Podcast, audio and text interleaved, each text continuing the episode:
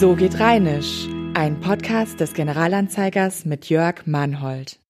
Liebe Freunde der rheinischen Mutterspruch, hier ist wieder der Jörg Mannhold vom Generalanzeiger. Ich habe euch heute wieder ein paar schöne rheinische Redensarten mitgebracht, aber darüber hinaus auch noch viel mehr. Wir fangen erstmal an mit einer Redensart, die auch mit der Geschichte der Stadt Köln zu tun hat, nämlich der Heinzelmensche Kumme Zenax oder des Nags, der Heinzelmensche Kumme des Nags. Es gibt Zeiten, da fehlt der Welt die Leichtigkeit, sich an illustren Dingen zu erfreuen. Eine Hochwasserkatastrophe, wie, sie, wie wir sie neulich im Rheinland erlebt haben, gehört dazu. Aber auch eine bedrohliche Weltlage. Aber dann sind es gerade die unerwarteten, uneigennützigen Helferlein, die Menschlichkeit in die Situation zurückbringen. In der Domstadt gibt es über dieses Phänomen eine traditionsreiche Sage. Deren Handlung könnte man in die rheinische Redensart zusammenfassen, der Heinzelmensche kumme zu Nax. Zu gut Hochdeutsch, die Heinzelmännchen kommen bei Nacht. Die Geschichte ist so bekannt, dass sich die Physiognomie, also das Aussehen der genannten Heinzelmännchen, schon ins allgemeine kollektive Bewusstsein eingenistet hat. Es sind kleine Zwerge mit roten Kappen und rotem Mäntelchen. Gedankliche Parallelen zu Karneval oder zum Trikot des ersten Fußballclubs Köln verbieten sich an dieser Stelle auch, wenn die Farbe Rot als roter Faden herhalten könnte. Erstmals aufgeschrieben hat die Sage der Kölner Schriftsteller Ernst Weiden mit EY, Ernst Weiden im Jahr 1826. Es waren die Zeiten, als es in Mode kam, mündlich überlieferte Geschichten in Schriftform für die Nachwelt zu erhalten. Zehn Jahre später veredelte der Dichter August Kopisch die Zeilen zu einem Gedicht. Wie war zu Köln es doch vor dem mit Heinzelmännchen so bequem, denn war man faul, man legte sich, hin auf die Bank und pflegte sich. Da kamen bei Nacht, eh man's gedacht, die Männlein und schwärmten und klappten und lärmten, und ehe ein Faulpelz noch erwacht, war all sein Tagwerk bereits gemacht. Das Ganze hatte kein Happy End, denn die Schneidersfrau wollte die unsichtbaren Helfer endlich einmal sehen und streute getrocknete Erbsen. Das schreckte die Heinzelmännchen von Köln so sehr, dass sie Reis ausnahmen und nie mehr gesehen wurden. Damit, so die Sage, waren auch die guten Zeiten von Köln vorbei. Also genau genommen vor 1826. Wobei manch anderer den Anfang vom Ende für die Domstadt auf das Jahr 1983 datiert. Da war der FC Köln zum letzten Mal Pokalsieger. Heute weiß man, die Heinzelmännchen gibt es noch. Die Tage nach der Flutkatastrophe an der Ahr, der Swist und der Erft haben das gezeigt. Da haben viele geholfen und das ist doch mal eine gute Nachricht.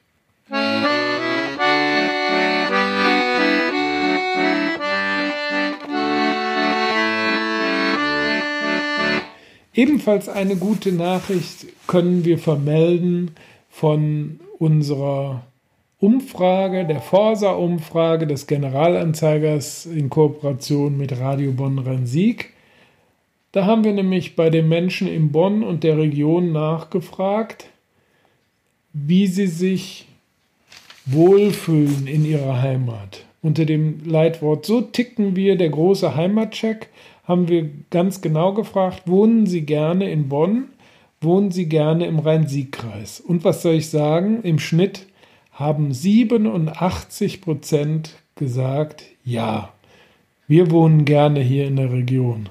Und 87 Prozent ist ein absoluter Spitzenwert in Nordrhein-Westfalen. Wobei Im Rhein-Sieg-Kreis ist es sogar noch ein Punkt mehr, 88 Prozent, während es in Bonn nur 86 Prozent sind, aber immerhin. Und erstaunlich ist auch, dass im Rhein-Sieg-Kreis, je älter die Leute sind, desto lieber wohnen sie dort, wo sie wohnen. Das heißt, die 16- bis 29-Jährigen kommen nur auf 66 Prozent und die 60-Jährigen und älter sogar auf 90 Prozent. Das heißt, die jungen Leute können sich vorstellen, aus dem Kreisgebiet wegzuziehen. Vielleicht lockt die Stadt, denn in Bonn, da haben wir eigentlich ziemlich gleichbleibend auch unter den jungen Leuten einen Zufriedenheitsgrad von über 80 Prozent. Da variiert es von den 16 bis 29-Jährigen von 83 Prozent bis zu den 60 Jahren und älter von 87 Prozent. Das ist ja schon mal ein super Wert. Und wenn wir dran denken, Bonn, Beethovenstadt und der Drachenfels und der Rhein, das sind ja alles Faktoren, die zum Wohlfühlen beitragen. Insofern kein Wunder, dass die Rheinländer sich im Rheinland wohlfühlen.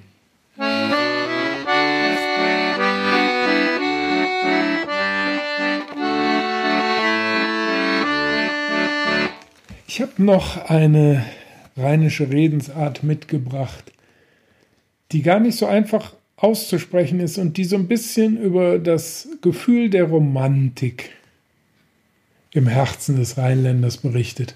Und zwar ist sie ganz kurz, die Bemerkung, und die heißt Kriechenens. Kriechenens. Der Rheinländer ist in vielen Bereichen ein gut einsetzbarer Allround-Spezialist. Singen, tanzen, reden, schweigen, sein Verhaltensrepertoire scheint unerschöpflich, aber wir müssen an dieser empfindlichen Stelle mal auf ein Manko hinweisen. Auf etwas, das ihm tatsächlich fehlt, denn ein Romantiker das ist der Rheinländer nicht. Zärtlichkeit ist für ihn beinahe ein Fremdwort. Er kann fest zupacken und er kann sein Gegenüber kräftig anstupsen, wenn ihm gefällt, was der durch die Zähne gepresst hat. Aber zarte Liebkosungen? Fehlanzeige. Ja, manchem gilt dies als Zeichen der Verweichlichung. Und wenn er dann doch mal über seinen Schatten springt, dann kommt folgende Aufforderung ins Spiel. Griechenens. Das ist schön kurz und knapp und bedeutet im allgemeinsprachlichen Deutsch, nimm ihn doch mal in den Arm. Es ist kein Zufall, dass hier die männliche Form den Satz prägt, denn wie so oft, Mädchen und Frauen haben auch hierzulande weniger Hemmungen, ihre Gefühle zu zeigen als der andere Teil der menschlichen Spezies. Griechenens sagt die Mutter, wenn der Sohn todtraurig in der Wohnküche steht, ihm die dicken Tränen von den Wangen laufen, weil er vielleicht ein Fußballspiel verloren hat oder sein Fahrrad verbogen im Straßengraben liegt. Dann soll der Vater ihn mal umarmen und trösten. Bezeichnend ist, dass der Vorgang nicht genau beschrieben wird. Die Anweisung klingt eher wie eine Anleitung zur Bestrafung. Es ist sprachlich gesehen ein trojanisches Pferd. Nur wer die Fähigkeit besitzt, in die nicht gerade transparente Seele des Rheinländers zu blicken, vermag die Poesie in diesem Satz in ganzer Tiefe zu verstehen. Aber Vorsicht! Das Ganze kann nach einer kurzen Umarmung schon zu Ende sein. Und dann folgt, wenn die Tränen etwa wegen einer Rangelei mit dem Nachbarsjungen geflossen sind, die unerbittliche Aufforderung, Jung, du musst dich wehren. Ein Indianer kennt keinen Schmerz. Das war's denn dann schon mit der Gefühlsduselei und es geht wieder raus in die feindliche Welt mit all ihren Herausforderungen. Ja, so ist es.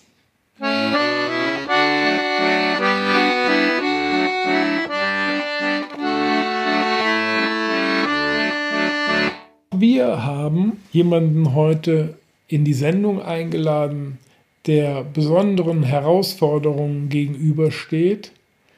und wir haben ihn bzw. sie besucht. Ich spreche von Dr. Lisa Maubach. Lisa Maubach ist die Nachfolgerin von Georg Cornelissen. Der war lange Zeit Leiter der Sprachabteilung des Landschaftsverbandes Rheinland, der sich vor allen Dingen mit dem Dialekt beschäftigt hat. Und im Zuge einer Umstrukturierung beim Landschaftsverband wurde da die Sprachabteilung mit der Alltagskulturabteilung zusammengelegt und die gemeinsame Chefin ist Lisa Maubach.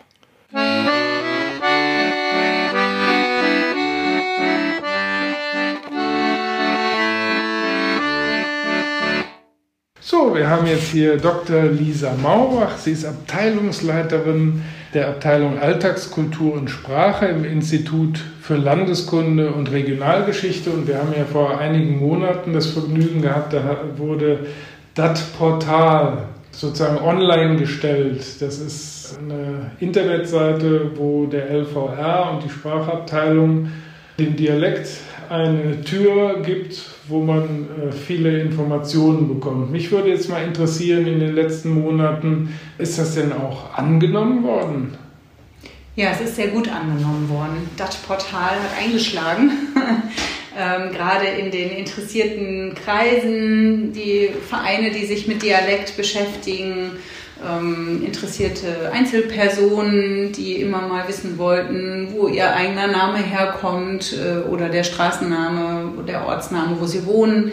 Diese Menschen finden den Weg zu dat Portal und fragen nach und schreiben tatsächlich dann auch E-Mails mit konkreten Fragen, Anregungen oder liefern Informationen. Also es ist tatsächlich äh, gut angenommen worden. Sie sagen, die liefern Informationen. Die Informationen können Sie dann da auch wieder einbauen und tun das auch oder wie kann man das verstehen? Ja, zum Teil sind es Anregungen, die wir dann auch sehr gut äh, aufgreifen können oder ähm, wenn jetzt ein Straßenname aufkommt, zum Beispiel, den wir noch nicht bearbeitet haben und die KollegInnen aus unserem Team forschen dazu, dann äh, wird das auch online gestellt. Ja, und das sind ja dann, das ist ja quasi dann interaktiv, wenn man so will. Aber es gibt in dem Portal selber keine Kommentarfunktion, wenn ich das so richtig erinnere, oder? Ja, das ist richtig. Wir haben keine Kommentarfunktion, weil das in erster Linie ein, Portal ist, wo Informationen gestreut werden.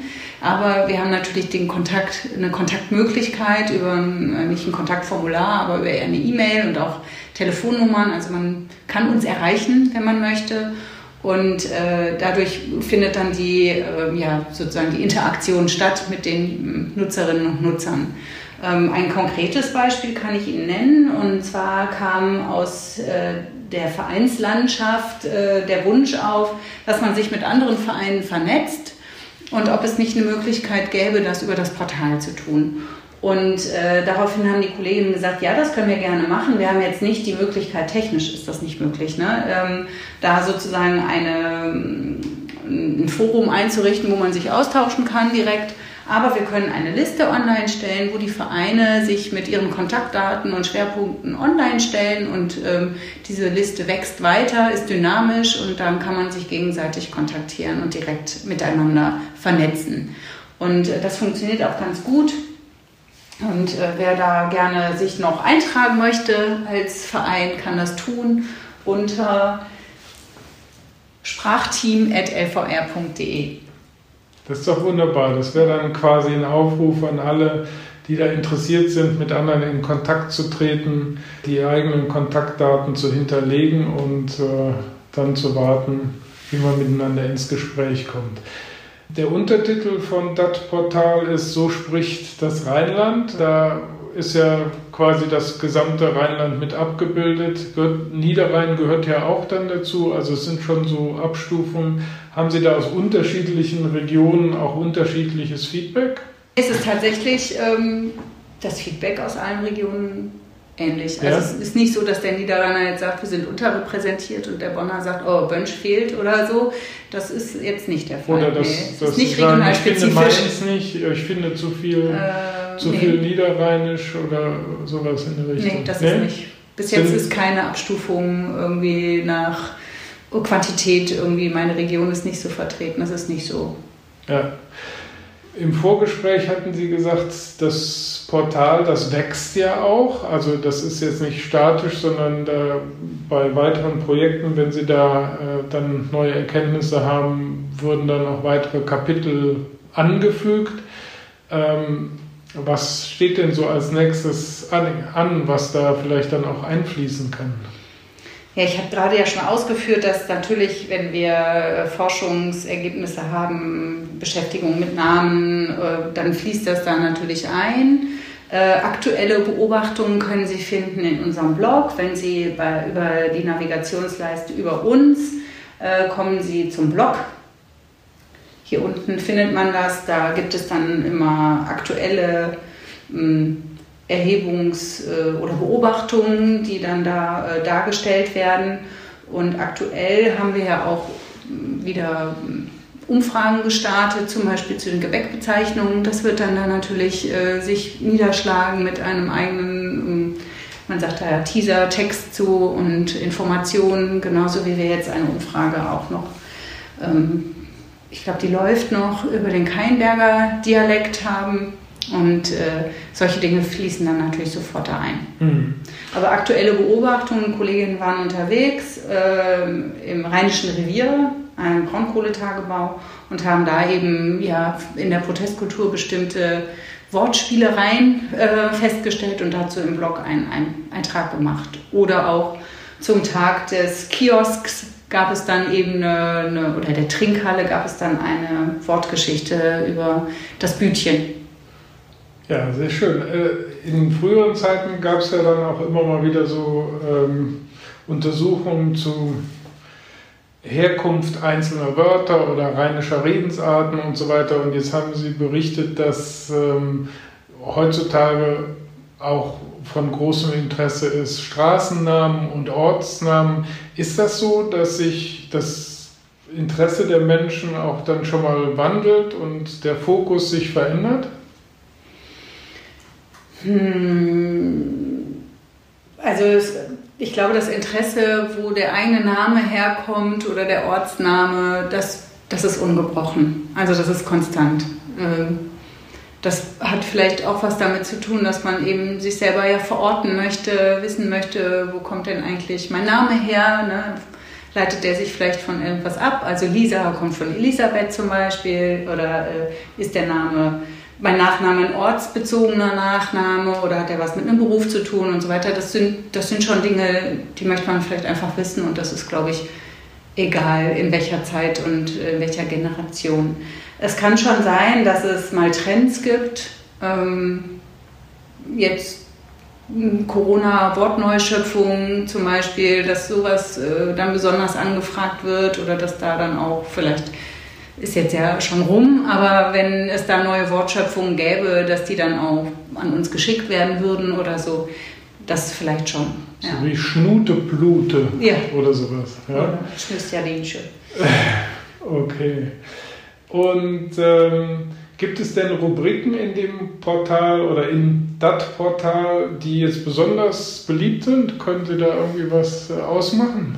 Ja, Namen und Orte tatsächlich. Und ne? Orte, okay. Aber ähm, sehr schön, bei den Orten möchte ich eigentlich noch auf die Besonderheit unserer Sprachkarten hinweisen. Also das ist natürlich etwas, was wirklich eine Spezialität unseres Hauses ist, ja.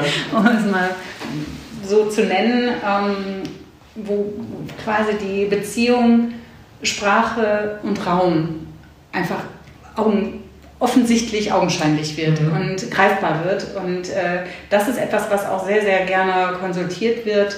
Äh, wie spricht man wo? Welche Worte kennt man in bestimmten Regionen? Und da ist es dann eigentlich auch äh, egal, ob das jetzt der Niederrhein ist oder die Bonner Region. Also das ist im Prinzip egal. Wir schicken ja die Umfragen überall hin. Jeder ist eingeladen mitzumachen. Unsere Umfragen sind immer auch auf der Homepage oder über das Portal zu erreichen. Und von daher ähm, kriegen wir natürlich auch aus allen Ecken dann die Zusendung. Also Sie können mit Fug und Recht sagen, dass äh, das Portal erfolgreich gestartet ist. Klar. Ja. Äh, vielleicht können wir bei der äh, Gelegenheit auch nochmal auf das andere Portal, äh, was Sie da betreiben, hinweisen. Sie haben noch äh, sozusagen die, das zweite Thema, was äh, Ihr Institut repräsentiert. Da geht es dann um die Alltagskultur. Gibt es ein ähnliches, also wer sich da interessiert, meinetwegen für äh, Feste im Jahreskreis, also Karneval, Ostern, Weihnachten, St. Martin nicht zu vergessen im Rheinland, äh, findet da was. was. Was gibt es denn, wie ist das denn aufgebaut? Das Portal Alltagskulturen im Rheinland ist, ist sehr breit aufgebaut. Wir haben ähm, verschiedene Zugänge und zwar ähm, kann man sich natürlich informieren, wer eigentlich das Portal macht. Das ist nämlich ein Dreier-Kooperationsprojekt beim LVR. Da sind die beiden Freilichtmuseen Kommern und Lindler beteiligt mit ihrer materiellen Sammlung und das Institut für Landeskunde mit seinem Archiv des Alltags. Und äh, diese drei Institutionen tragen ihr Wissen zusammen zu den Beständen ähm, und sortieren das thematisch. Deswegen kann man hier, wenn man etwas sucht, unter Themen der Alltagskultur ähm, sich durchklicken, zum Beispiel zu Bräuchen, Nahrungskulturen, Arbeitskulturen, Wohnkulturen, aber auch zur Landwirtschaft allgemein. Und Sie sprachen eben St. Martin an, würden wir jetzt in den Themenbereichen auf Bräuche und Rituale im Jahres- und Lebenslauf klicken, dann könnten wir hier eben einen allgemeinen Text erstmal sehen. Was machen, warum haben wir Bräuche und Rituale im Jahreslauf? Die strukturieren unseren Alltag. Ähm, sie sorgen für Highlights, äh, gerade was ähm, die Rituale im persönlichen Lebenslauf angehen. Sind das immer ähm, ja, Möglichkeiten, einen neuen äh, Start sozusagen oder, oder ähm, Prozesse des Wandels zu, ähm, zu, zu, markieren. Geburtstage zum Beispiel, warum feiern wir den 50. Geburtstag größer als den 47. oder sowas, wäre jetzt so eine Frage, weil es ein Runder ist. Ne? Das ist äh, etwas, womit wir uns selber strukturieren. Ähm, wie feiern wir? Das sind, das sind Themen, die dann da abgearbeitet werden oder angegangen werden. Und Sie können da immer tiefer einsteigen und sich dann eben ja, zu Ostern informieren, zu St. Martin informieren und so weiter. Also da kann man ganz, ganz tief ähm, einsteigen und dann sich auch zu Objekten durchklicken. Also bei Ostern wären dann die Gebetbrote zum Beispiel da, wie jetzt im mhm. Osterkranz, mhm. oder dann Gebetbrote zu, zu St. Martin ist der Beckmann. Mhm. Äh, wie wird er dann? Wenn ich jetzt die Liste sehe, sehe ich Fastenzeit, Ostern, Karklappern, wenn die, äh, wenn die Glocken weg sind und 11.11. .11. und mhm. Karneval und so, Mai. Das sind ja eigentlich alte, tradierte Bräuche, aber es entwickeln sich ja auch immer zwischendurch mal wieder neue. Äh, finden die da auch irgendwo Niederschlag? Ähm, zum Teil ja. Also beim Karneval würden Sie da ähm, sicherlich Niederschlag finden, aber im Moment sind sie hier noch nicht abgebildet. Sie werden ja auch noch erforscht. Wenn Sie dazu etwas wissen wollen, können Sie über unsere Homepage sich da Informationen zu sammeln. Also da gibt es äh, dann Informationen zu Babypartys, äh, Junggesellenabschieden und so weiter. Und mit der Zeit, deswegen, so ein Portal mhm. wächst ja auch mhm. und ist dynamisch. Mit der Zeit wird das immer weiter erweitert mhm. und es kommen neue Bestände dazu und dann auch neue Thementexte. Im Moment arbeiten wir am Bereich Freizeitkultur. Schön. Ja, also kann man nur empfehlen, da mal nachzugucken. Sehr interessant. Insofern sage ich herzlichen Dank und Gerne. wir bleiben dran. Ja.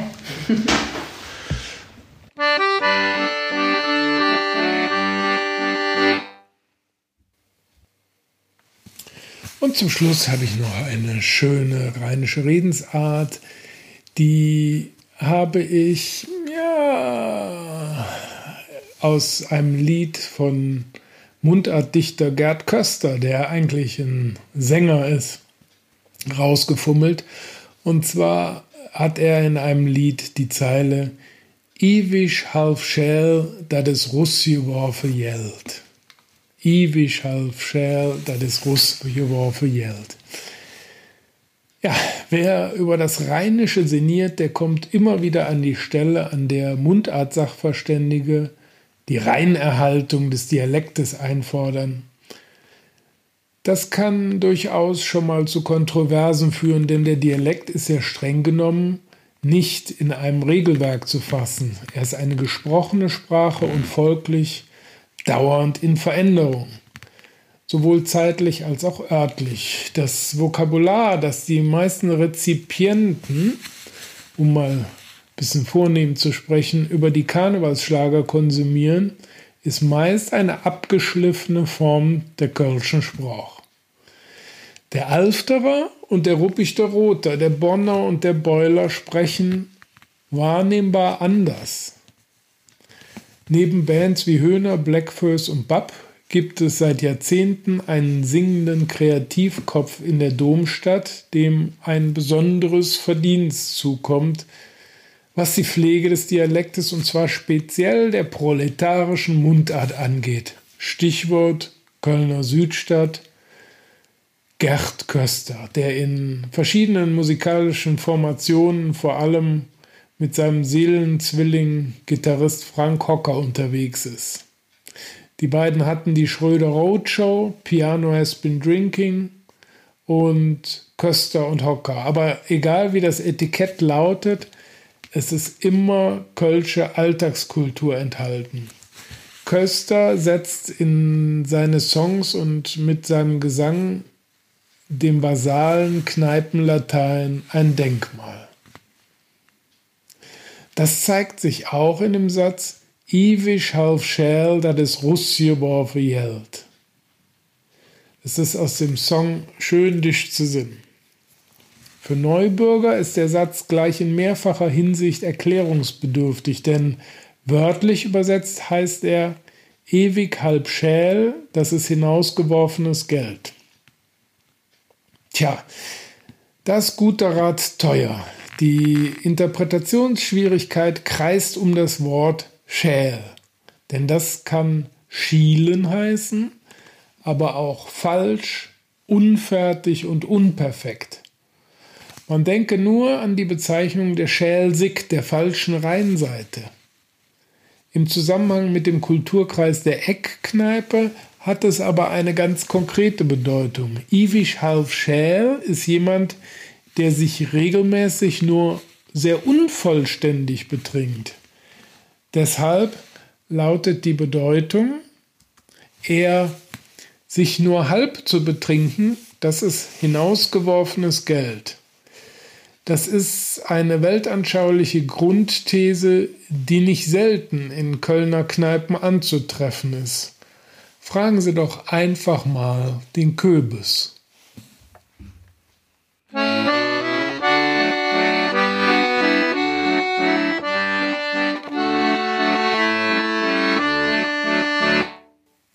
So, das war's für heute. Ich sag Maret Jod, schwenkte Hot und bis demnächst. Maret Jod. Tschüss. Das war So geht Rheinisch, der GA-Podcast zur rheinischen Alltagssprache.